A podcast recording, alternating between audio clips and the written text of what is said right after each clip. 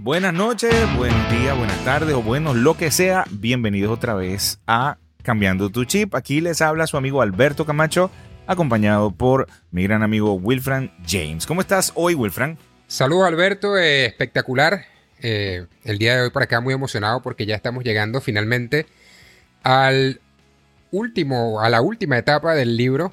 Así que, pues nada, me siento súper bien. Yo con un poco de calor, por cierto, pero estamos muy bien. Oh, sí, estamos grabando en verano del 2022, señoras y señores. Si tú estás escuchando este episodio en el año 2035, pues este verano hizo muchísimo calor.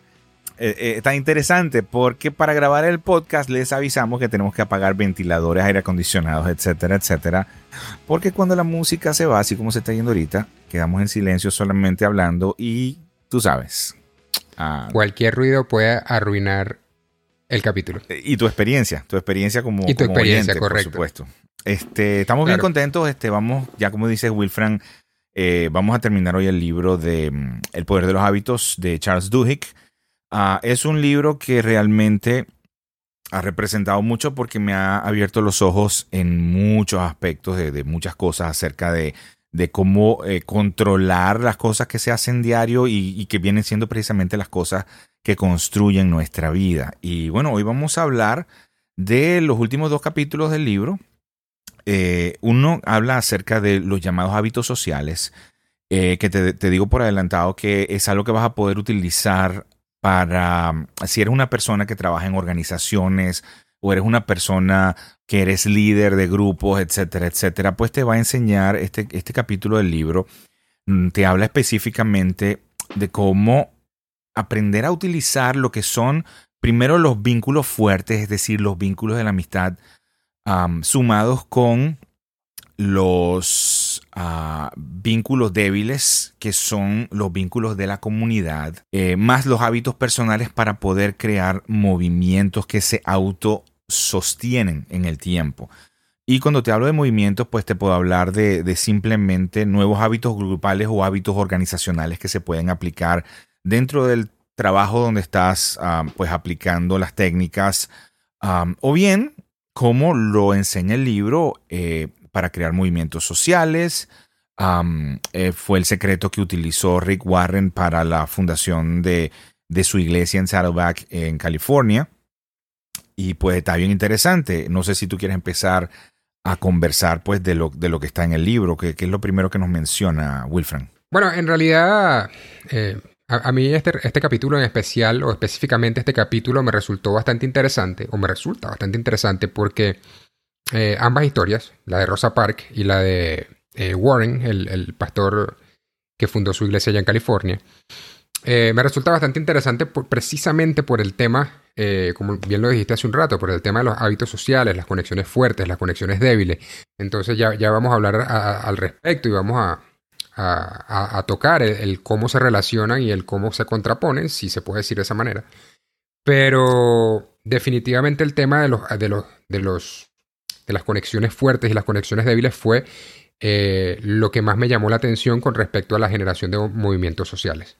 En este episodio eh, del, de- o, perdón, en este capítulo del libro eh, me llama la atención principalmente eh, en el caso de Rosa Parks, am, que me, me lleva atrás a un par de, de capítulos cuando estábamos hablando del presidente o el CEO de Alcoa, donde él entendió que él necesitaba buscar un eje en común donde todos los participantes de la organización tenían que que se, eh, tocar como que terreno en común para poder a- adquirir esos nuevos hábitos y a partir de ese terreno común eh, asegurarse que ibas a escoger un hábito para o, o ese el conocido hábito clave como lo estuvimos conversando la semana creo que fue la, la primera semana cierto la primera semana de que estu- estuvimos hablando del libro pero cómo Sí, lo hablamos de, de hecho la primera y la segunda semana también lo, lo tocamos. Perfecto. De cómo a crear un eje o un terreno en común eh, dentro de los grupos te permite luego desarrollar hábitos como grupos o en el caso de las organizaciones, pues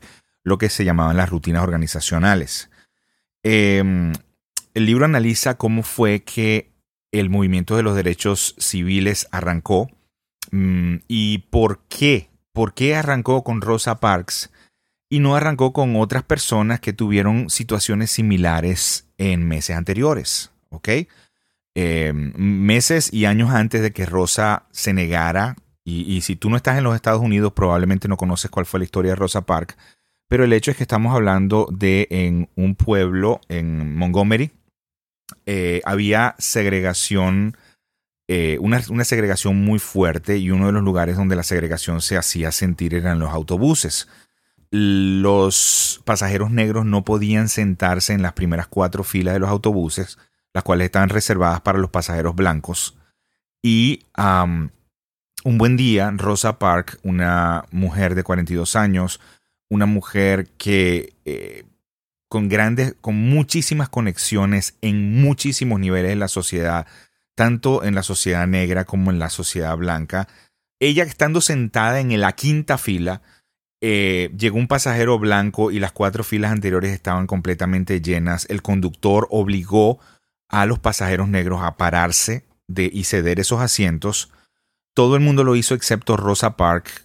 Vuelvo y te repito, esta situación ocurrió en otras, en otras ocasiones pero este día se dio inicio a, al movimiento de los derechos civiles de los Estados Unidos de, en gran manera, porque Rosa Parks eh, tenía una característica que la diferenciaba muchísimo de otras personas, tal como te dije, estaba muy bien conectada en todos los niveles de la sociedad. No te voy a, echar el cuento completo de cómo estaba conectada, pero ella era costurera y entre las cosas que hacía, ella le hacía vestidos a las hijas de muchas personas blancas de sociedad. De la misma manera, ella trabajaba eh, en muchas, eh, en varias iglesias, ella trabajaba en varias asociaciones y pues muchísima gente la conocía y la respetaba. Y tenían relaciones con ellas que llamaríamos una relación cercana o una relación de amistad. Sí, Alberto, fíjate, y con el tema, como tú lo mencionas, que Rosa tenía tantas conexiones, eh, no solamente en el mundo afroamericano, sino en el mundo blanco, ¿ok? Eh, cuando le sucede este particular a Rosa, que, que no solamente fue la obligación de parte del conductor, sino que él llamó a la policía y la policía también la maltrata, ¿ok? Rosa, Rosa la detienen, ¿verdad? Hay que, hay que tener algo bien claro acá. Habían personas blancas que estaban esperando un momento también clave para comenzar a defender el derecho, los, derechos civiles de las personas de color, de las personas afroamericanas. En este momento, cuando Rosa la detienen por ese, eh, por ese incidente, ese inconveniente, se activa todo este tema de, las relaciones que, a las que ella tenía acceso, abogados, gente de la sociedad, ¿ok? En general, no vamos a entrar en tanto detalle, pero eh, a Rosa la detienen, eh, se comienzan a formar, eh, se, disparan las alertas. Así como sucedió en Alcoa, como con el tema de, con todo este tema de la seguridad, el tema de la seguridad era, el punto de encuentro de todos, ¿ok? Tanto gerencia como el mundo obrero, ¿ok? En este caso no era la seguridad, sino que era una persona, era Rosa Park, que ella representaba esa conexión de amistad entre muchos niveles sociales, ¿ok? Entonces comienzan, comienza a desarrollarse todo este movimiento. ¿Qué? ¿Qué es lo que resulta más interesante acá? Porque, como tú lo mencionaste, ¿por qué se crea un movimiento tan grande cuando en otras oportunidades a otras personas le pasó lo mismo? O cosas similares y no pasó esto, como cuando Rosa. Lo que sucede con Rosa es que a raíz de todas esas conexiones se comienzan a activar esas que llaman conexiones débiles que quizá Alberto puede explicar un poco más al respecto. Las conexiones débiles son aquellas que las personas eh, quizá no, no son tus amigos cercanos, pero son amigos de un amigo. O te conocen porque tú le prestas un servicio, o te conocen porque van a la iglesia juntos, o te conocen porque viven en el mismo sector, más no es que son amigos. Entonces, esas relaciones que comienzan, que, que, que, de una u otra forma todos las tenemos, se comenzaron a activar con el tema de Rosa Parks. Si quieres, puedes hablar algo al respecto, Alberto, y explicar un poco mejor cómo es el tema de las conexiones eh, débiles que le llaman. Exactamente, mira, vamos a mencionamos primero las conexiones fuertes, es decir, las conexiones de amistad, donde yo te quiero hacer una pregunta, Wilfran. Eh, si una persona cercana a ti, tú ves que se comete una injusticia como ella, como, como, como, esa que, que, se cometió con Rosa, ¿tú te quedas tranquilo o tratas de hacer algo al respecto? Eh, se trata de hacer lo que estén en, posibilidades de hacer. Exactamente. Pero esto sucede porque es una persona que está cercana a ti, es una persona que te importa. Correcto. ¿Ok? Eso es lo Sí. que llamamos los vínculos fuertes, lo que nosotros podemos llamar ese círculo cercano de personas. La ventaja era que la red social de Rosa Parks era inmensa y a todos los niveles de la sociedad. Y todas esas personas tenían también contactos con terceros. Y eran parte de grupos los cuales, eh, ¿cómo te lo explico? Porque el asunto de los vínculos débiles significa que te dan acceso a cosas o a comunidades a las cuales no tienes acceso mediante tus vínculos cercanos. De hecho, el libro habla un ejemplo con respecto a eso, y es que dice con el tema laboral. Por ejemplo, tú te enteras de propuestas de trabajo no necesariamente por tus amigos, quizás por el amigo de un amigo que te conoce, que se han frecuentado en algún lugar, pero no son tus amigos cercanos y te dicen, oye, yo recuerdo que Alberto eh, es ingeniero mecánico, por ejemplo, y de donde yo trabajo hay una posición, vamos a llamar a Alberto, que el tipo me cae bien, el tipo se ve buena gente, el tipo es de familia además es profesional. Y de esa forma se mueven las conexiones débiles. Y de hecho son más importantes que la fuerte porque el detalle es que si aparece la oportunidad, probablemente tú te enteras simultáneamente como tus amigos cercanos. Entonces no te enteras por ellos. Eso es lo que sucede. Entonces lo que pasó con Rosa es que ella se convirtió en ese terreno común entre muchas personas de sociedad y esas personas de sociedad eran partes de comunidades. Eh, hablando de la comunidad afroamericana, ¿ok? Eso es uno de, uno de los puntos muy importantes, pero también comunidades más, más cerradas, como por ejemplo los miembros de la iglesia eh, metodista, los miembros de la iglesia bautista, etcétera, etcétera. Y eso vino a activar lo que fue la segunda parte de este, de este gran movimiento que, que se empezó con el boicot de los buses. ¿Qué fue lo que sucedió? En la noche en que ella fue arrestada, inmediatamente abogados blancos que conocían a Rosa fueron contactados por personas cercanas a Rosa. Y estos abogados eran, se puede decir, también cercanos. Y que estaban, como tú dijiste hace rato, buscando la oportunidad de iniciar, eh, digamos, un, juicio eh, en pro de los derechos civiles, utilizando en este caso a Rosa como, como el ejemplo, ¿ok? Esas personas fueron y la sacaron de la cárcel y le pidieron permiso. Rosa, podemos ayudarte para que este, esto que te pasó se, este, eh, se convierta en un ejemplo para defender los derechos civiles. Ella accedió y lo primero que sucede es que inmediatamente se activa, esas personas cercanas a Rosa deciden iniciar un boicot para que ningún pasajero negro se monte en los buses el lunes siguiente, que iba a ser el día en el que Rosa iba a estar en la corte. Inclusive eh, va a estar involucrado en todo esto Martin Luther King. Pero él, era, punto... él, era, él, era, de hecho, un pastor recién llegado al área en ese tiempo. Y era joven. Él, él no era quien, quien, quien, todos conocemos hoy en día.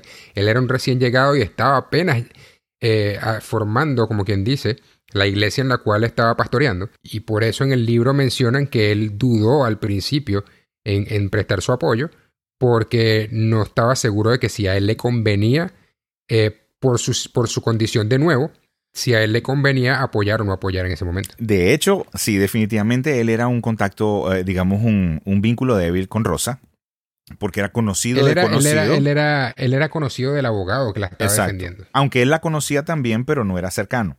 En resumen, un vínculo fuerte que viene siendo el abogado se encarga de activar a un vínculo débil que está representado por Martin Luther King para ayudar a organizar lo que iba a ser este boicot.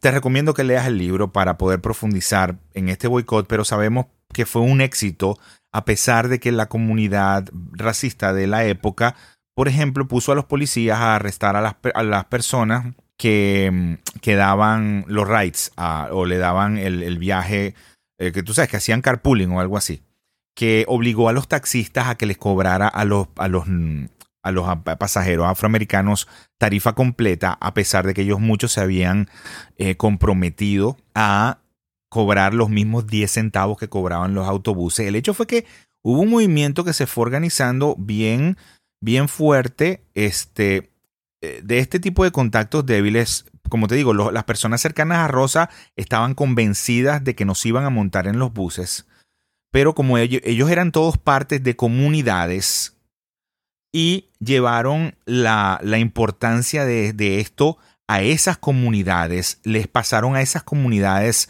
el, ¿cómo se llama esto, chico? El sentido de que era lo correcto, era lo que se debía hacer, porque otra eh, ciudadana de color había sido arrestada injustamente. Al utilizar este argumento, apoyado con las, los vínculos fuertes y los vínculos débiles activados a través de esos vínculos fuertes, en ese momento el ser una persona de color hacía que se esperara de ti que no te ibas a montar en los buses ese día lunes. Es decir, eh, quizás habían personas que sabían quién era Rosa o simplemente sabían que una mujer de color había sido arrestada, pero como eran parte de la comunidad eh, negra de, ese pueblo, entendían que se esperaba de ellos ser parte de eso. Y si no participabas, si te llegabas a montar en, un, en uno de esos autobuses, inmediatamente la comunidad iba a rechazarte, inmediatamente ibas a perder los privilegios de ser parte de esa comunidad. Y es donde aparece por primera vez en el libro el segundo factor para la creación de movimientos. El primero era los hábitos de la amistad y el segundo era la presión social. Exactamente, y, fue una, y, es clave lo que acabas de decir. Las personas sentían eh, que iban a perder los beneficios. ¿Ok? Porque ah, recuérdate, recuérdate que nosotros hacemos más por no perder que por ganar. ¿Ok? Eh, como seres humanos. Y en este caso, las, las conexiones débiles de Rosa Parks, cuando se inicia el movimiento, ellos, como, lo que tú acabas de decir, por no perder el beneficio de ser parte de cierta comunidad, ellos deciden apoyar. Esa es la clave, el no perder los beneficios de, de ser parte de algo. Ok, eso es bien importante. Y luego el libro introduce el tercer aspecto, que es en el momento en que un líder crea nuevos hábitos personales en los miembros de la, del movimiento para autosostener el, el movimiento como tal. Y esto ocurre cuando eh, después de algunas semanas empieza a mermar la participación de la comunidad negra en el boicot eh, y la iglesia, perdón, la familia de Martin Luther King es, atacada, se colocan, ponen una bomba en la casa de él y es en el momento en que él realmente empieza a vivir el mensaje que había venido eh, comunicando durante todo el tiempo del boicot, donde hablaba de perdona a, tus enemigos, eh, nuestros hermanos blancos en algún punto, eh, cuando todo esto acabe, vamos a estar más unidos que nunca. Empezó a aplicar todas estas enseñanzas de que lo correcto es ir por el camino de la paz, que es lo que haría Jesucristo. Imagínate eh, por dónde lo estaba llevando él. Y no estoy predicando. Era, pastor. exacto, por eso. No estoy predicando ni nada, sino que simplemente él decía que la justicia eh, o Dios estaba de parte de las personas que estaban actuando de esta manera pacífica y que se mantenían firmes en el boicot. Y la comunidad abrazó ese, esa, mm, digamos, ese, ese pensamiento e inmediatamente se autosostuvo el movimiento eh, o el boicot, el cual duró, pues creo que casi un año, ¿cierto? Sí, de hecho, de hecho en, ese, en ese específico evento que fue cuando colocaron la bomba en la casa eh, del, de, Martin Luther King, que él lanza ese mensaje hacia la multitud, ellos se, estaban transformando en una multitud enardecida, prácticamente. Ellos, ellos, ellos iban en contra de la policía. La policía en ese momento era una minoría. Y si Martin Luther King no hubiese lanzado el mensaje de que tú acabas de mencionar, eh, no lo hubiese evitado. De hecho, después la policía le dijo gracias por haber hecho eso porque seguro nos hubiesen matado. Ese mensaje estuvo bastante importante y fue clave también para después el, desarrollo de lo, que, de lo que continuaba. De hecho, lo que pasó con este mensaje es que el pueblo de color pasó de ser un grupo de personas con miedo a convertirse en un grupo de personas que sabían que estaban haciendo lo correcto, y que querían vivir el proceso, a un punto en, que hubo un día en que se emitieron varias órdenes de arresto a estos provocadores, como se llamaban, y la gente salió corriendo hacia las estaciones de policía para averiguar si su nombre estaba en la lista de personas buscadas y se decepcionaban cuando veían que su nombre no estaba. Sí, exactamente. Perdieron el miedo a las consecuencias porque sabían que estaban haciendo lo correcto. Y lo estaban haciendo dentro del mensaje de paz que se estaba este, proponiendo. Entonces, fíjate cómo eh, un, digamos, una persona con conexiones en muchos niveles tiene acceso a través de estas conexiones cercanas a lo que sería el resto de la comunidad y luego cómo un líder establece ese tipo de hábitos y actitudes en sus personas para fortalecer el movimiento. Ese es un proceso de tres pasos que se lleva una y otra vez a cabo que eh, puedes descifrar para aplicar en organizaciones, etcétera, etcétera. Eh, a partir de esto, el movimiento o el, el, boicot se, se, autosostuvo por un año hasta este, que finalmente la Corte Suprema de Justicia eliminó la segregación en Montgomery, ¿ok? Y todos pudieron nuevamente regresar y utilizar los autobuses, etcétera, etcétera, donde se recuerda que en el momento en que Martin Luther King se monta en, el primer autobús, el, conductor blanco le dice, eh, le agradece por, por estarse montando en el autobús con él y le da la bienvenida. Y pues básicamente como que se cierra este ciclo, pero vamos a estar claros, esto es solamente el primer paso de, un gran, de una gran cantidad de cosas relacionadas con los derechos humanos. Y de hecho, eh, es un movimiento que tarda casi 10 años por completo para llegar a nivel nacional, ¿ok? O sea, no es que todo se solucionó ahí, pero eh, fue el principio de algo. Y, bueno, Alberto, fíjate con, respecto al tema de Rick Warren, ¿ok? Que, y, la, y la fundación de la iglesia de Saddleback en California, comparándolo con lo que, con lo que estamos hablando de Rosa Parks, eh, dice que, por ejemplo, en el caso de él, que comenzó, tú sabes, de puerta en puerta y, comenzó a hacer su, su, trabajo individual él solo y crea esta gran masa de personas, funciona prácticamente al revés. Como que acá, por un lado, de Rosa Park se extiende a una multitud. ¿Qué es lo que sucede con el caso de Warren? Que, que lo, dice, que, que, lo dice el libro y lo dice él mismo, porque él tiene libros también que habla de su historia y de todo este tema. Cuando las multitudes crecen o cuando las comunidades crecen, se hacen más difíciles de, manejar. ¿okay? Se hacen más difíciles de manejar. Y lo que sucedió fue en que, eh, en cierto punto Warren eh, le dio un ataque de estrés, por decirlo en un lenguaje moderno. Le dio un ataque de estrés porque todo, o la mayor, o la mayor parte de las cosas, de las actividades de su comunidad, dependían de él. Y estaba haciendo demasiada carga para él. Posterior a una serie de eventos que le sucedieron ya a él a nivel individual, una vez más, eh, allí está el libro, búsquenlo, lean lo que van a aprender muchísimo más así. A, raíz de una serie de cosas que le sucedieron, él comienza a crear liderazgo en ciertas personas, miembros de su comunidad. ¿Ok? Entonces, ¿qué es lo que sucede? El liderazgo comienzan a crear estas pequeñas células en sus hogares dentro de la semana. ¿Ok? Entonces él dice, cuando ven estas 20.000 personas eh, organizadas el fin de semana, creen que el, éxito es mío, cuando en realidad el éxito es de esas pequeñas células que se reúnen cada semana. E independientemente de cómo las personas llegaran al tema, a, la, iglesia, sea, sea, atraídos por la multitud o por, el grupo principal, que era el grupo del fin de semana, o eh, que viniera por el grupo pequeño, que era el grupo de reuniones de la semana, el gran objetivo de Warren era crear ese hábito individual de las personas de ser o de llevar una vida cristiana.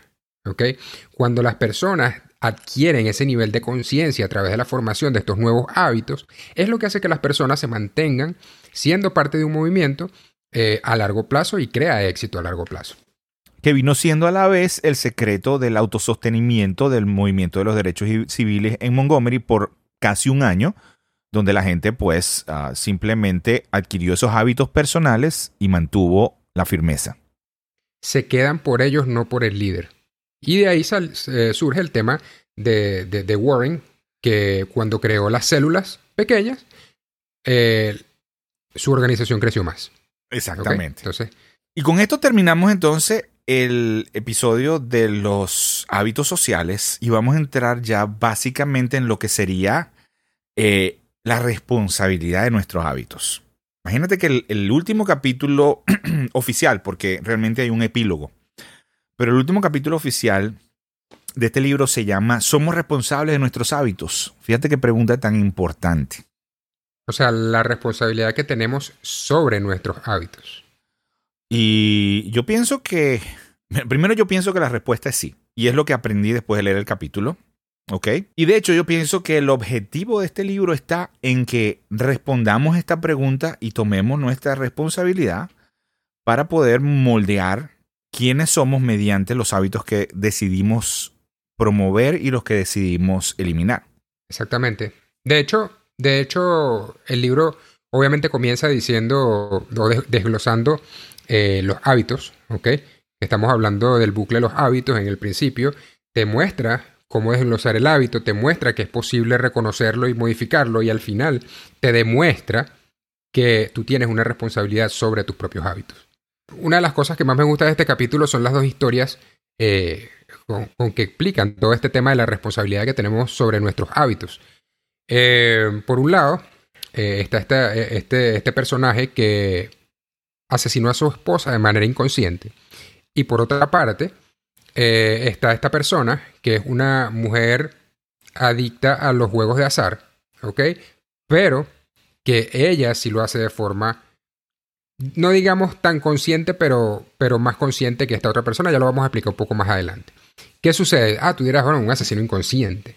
Ah, bueno, eh, eh, eh, esta persona sufría de una especie de sonambulismo, ¿ok?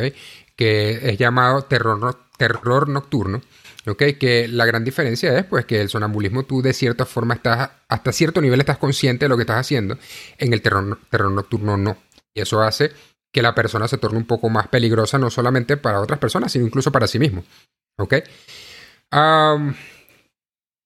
¿Qué sucede? En este, último, en, este, en este último capítulo del libro, ellos te hacen entender algo bien importante. Tú eres eh, responsable sobre tus hábitos. Eh, recapitulando un poco, en, los primeros capítulos te hablan sobre cómo desglosar los hábitos, que es posible eh, de una u otra forma identificarlos.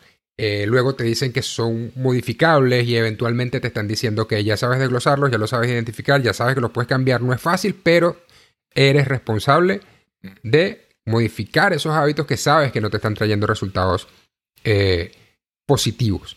Entonces no sé si quieres hablar un poquito, Alberto, sobre la diferencia entre lo que sucedió con esta persona que asesinó a su esposa y con esta otra persona que al final terminó siendo condenada, uno, el, que asesinó a su esposa terminó siendo eh, juzgado inocente, ¿ok? Por el juzgado. Y esta otra persona que, que terminó con una gran deuda económica en los casinos, terminó siendo juzgada. Entonces no sé si quieres hablar un poquito al respecto de las diferencias, Alberto. Bueno, sí, por supuesto. Eh, como, estamos hablando en este capítulo de la responsabilidad y lo que hemos aprendido de los hábitos y conocemos que viene todo con señal, rutina y recompensa sabemos que la rutina es lo que debe cambiarse si queremos modificar un hábito, pero también sabemos que para cambiar esa rutina primero tenemos que saber cuál es la señal que dispara esa rutina. ¿Ok? Eso es algo que aprendimos, si no me equivoco, en, la primera, en el primero de los tres podcasts que estamos haciendo, ¿cierto? Correcto. Entonces, en, este, en este capítulo del libro eh, tenemos el caso de la persona A, no vamos a decir nombres, eh, que básicamente una noche llamó a la policía diciendo creo que maté a mi esposa. Explicó que se había asustado durante la noche temprano por unos muchachos que estaban haciendo ruido y él estaba durmiendo en, en una especie de tráiler movible porque estaba en vacaciones con su esposa. Y bueno, se acostaron a dormir y en la madrugada él dice que él se despertó eh, y como que vio a un hombre encima de su esposa y su instinto fue defender a su esposa. Él fue contra ese hombre a quien vio y lo estranguló. Estamos hablando de una defensa totalmente instintiva. Pero resulta que a la final se dio cuenta que era su esposa a quien estaba estrangulando y que cuando se dio cuenta trató de despertarla, pero no lo pudo hacer. Desgraciadamente su desconexión de la conciencia llegó a un punto tal que mató a su esposa tratando de protegerla. ¿Ok? En el segundo caso tenemos a una mujer que por aburrimiento empezó a ir al casino hace algunos años y que paulatinamente o poco a poco fue yendo más y más y más, fue aprendiendo cómo jugar y empezó a desarrollar la rutina donde estoy aburrido, salgo a jugar cartas y gano, tengo recompensa. se hizo muy buena en el tema. Se hizo muy buena por eso. Por lo tanto, eh, eh, digamos, la recompensa era la parte de ganar dinero, pues se daba muy repetidamente y se creó el hábito. Volvemos a recordar, como se hablaron en capítulos anteriores, cuando el hábito, eh, digamos, cuando la señal se interlaza con la recompensa, se crea el ansia. Ella llegó a ese punto donde tenía esa ansia. ¿Cuál fue el problema acá? Ambos casos fueron a la corte. El caso del asesino fue inocente, como dijiste, Wilfran, pero el de la mujer, la mujer se le obligó a tomar responsabilidad por todas las deudas que obtuvo.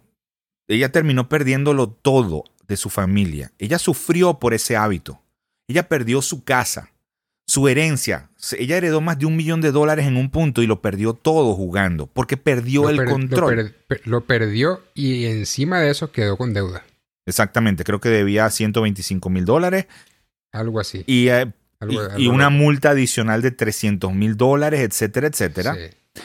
En ambos casos trataron de utilizar la defensa de el, del bucle de los hábitos, donde una señal disparaba una rutina inconsciente que te llevaba a la consecuencia. Esa misma defensa liberó al asesino, pero a ella no la liberó. Y la gran diferencia estaba en que el asesino no sabía que él potencialmente tenía una señal que podía disparar la violencia contra su esposa. De, hecho, de hecho el, tema aquí, hablando específicamente de lo que él sufría, que eran los terrores nocturnos, desconecta la conciencia, la parte consciente del cerebro por completo. O sea, cuando alguien comienza a sufrir un, un, ataque, digámoslo de esa manera, de terror nocturno, no sabe lo que está haciendo. O sea, se ha, lo que está haciendo. Se ha dado el caso de personas que han cometido violaciones durante un terror nocturno. Exacto. O sea, no saben lo que están haciendo. Se despiertan a, la mitad, a la mitad del acto y lo, lo único que les queda es pedir disculpas y llamar a la policía y entregarse. E, exacto. Sí, o sea, eh, eh, se desconecta la parte consciente del cerebro. No eres tú, prácticamente. Y el, el punto es ese, que al estar desconectado, tú no tienes una señal reconocible que tú puedas identificar para protegerte contra ese, esa rutina. En el caso de los jugadores, por ejemplo, eh, se sabe que hay una ley que obliga a los casinos a no poderte contactar si tú te anotas en una lista. Y la excusa de esta señora era que es que los casinos me contactaban una y otra vez y a la final yo caía. Ellos eran, esas llamadas eran la señal y ella se hacía víctima de la rutina. Pero ella muy bien pudo haber eliminado ese contacto al anotarse en esta lista. Y nada más la existencia de esa lista echó por la borda su defensa porque primero ella sí conocía que había una señal que disparaba la rutina, que la llevó a la ruina, y ella bien pudo haber evitado esa señal, o quizás iniciar un proceso para cambiar la rutina, pero suponte que ella no tuviera idea de cómo hacer este, este proceso. Protegerse de la señal era su obligación. Era su responsabilidad. Exactamente. Y no lo hizo. Exactamente. Exactamente. Porque la señal de ella sí era una señal consciente. Era algo que ella sabía que, cuál era. Y, y, y aquí es donde el libro dice. Tú tienes, tú tienes el poder de cambiar tu hábito una vez los identificas. Y por eso desde el principio del libro es tan importante entender cuál es el bucle de los hábitos. Es la señal, la rutina de recompensa y yo pienso también, Alberto, que con, el, con el caso de, de esta muchacha, ella, en un principio su señal no era necesariamente las llamadas. ¿ok? En un principio, cuando ella crea el hábito, su señal era que estaba aburrida en su casa. Ella se sentía aburrida, se iba. Y luego más adelante, y luego más adelante fue este la tensión, eh, la, la, enfermedad de sus padres, etcétera, etcétera. Siempre había una señal que desencadenaba la rutina. Exacto, la rutina, eh, la, rutina para ella era eh, eh, como liberarse del estrés o del día a día, ¿me entiendes? Que eventualmente eh, el tema de, eso lo reforzó el tema de que le estaba yendo bien, de que se estaba haciendo buena y de que estaba ganando dinero. Eventualmente, como tú lo dijiste, perdió el control y perdió todo. Entonces, esto, por, eh, aquí surge la gran diferencia en por qué a uno de ellos lo condenan y al otro lo liberan. Y bueno, para entonces ya terminar con este capítulo, pues simplemente el resumen, la idea, la, el centro de la enseñanza que nos está dando el capítulo nos lleva a, el objetivo del libro, a tomar responsabilidad de, de, nuestras, de nuestros hábitos, a tomar responsabilidad de nuestros resultados y en definitiva a tomar responsabilidad de nuestra vida. Es a eso a lo que nos invita el libro, es a eso a lo que nos invita este capítulo y es a eso a lo que te invitamos nosotros. Después de haber escuchado este podcast, escúchalo de nuevo, pero si es posible y más, aún más importante, ve y busca el libro y estudialo. La experiencia que Wilfred y yo hemos tenido ha sido increíble porque hemos escuchado el audiolibro y leído el libro más de una vez para podernos preparar para esto. Y como quizás le suene a cliché, pero cada vez que lo repasábamos aprendíamos una cosa nueva. Y yo te invito realmente a que tomes ese paso y estudies. El objetivo de nuestro podcast es ese. Que seas capaz de autorregular tu vida, de modificarla y llevarla al punto donde tú lo quieres llevar. Para eso estamos Wilfran y yo acá con Cambiando tu Chip. Y nuevamente Ve por el libro. Recuerda que en la descripción del episodio tienes un link de afiliado de Amazon en el cual puedes adquirir el libro y sin ningún costo adicional para ti vas a estar apoyándonos financieramente. Puedes tener el libro en físico, si es que te gusta más así, puedes buscar el audiolibro, pero lo importante es que estudies, que crezcas con nosotros. Yo no sé de tú, Wilfred, yo pienso que yo he crecido eh, un poquito más después de leer este libro. ¿Qué tú opinas? ¿Qué pasó contigo? Definitivamente, Alberto, eh, eh, a, mí me abrió los ojos a una perspectiva totalmente diferente con respecto a los resultados que tenemos en nuestras vidas. Eh, nadie dijo que es fácil, nadie dijo que sería regalado, nada en esta vida es regalado, pero lo más importante de todo es que puedes aprender a cómo se desglosan los hábitos, cómo identificarlos y de hecho cambiarlos. Y, eso, eso tiene todo el valor del mundo. Yo creo que, que este libro es sumamente importante en la vida de cada persona eh, sobre este planeta y de verdad no vas a perder el tiempo, no vas a perder tu dinero, al contrario, vas a ganar muchísimo leyéndolo o escuchándolo, pero sobre todo estudiándolo y poniéndolo en práctica. Así que con esto terminamos la segunda temporada de nuestro podcast. Fue una temporada bien cortita, tres episodios solamente, pero un libro súper rico en información. Te invitamos a que nos acompañes para el próximo libro, próxima temporada. Está pendiente con las redes sociales, está pendiente con nuestra página cambiandotuchip.com. Ahí te vas a enterar de exactamente cuál va a ser el próximo libro. Eh, debemos estar empezando en las próximas dos semanas, debe estar saliendo el próximo capítulo.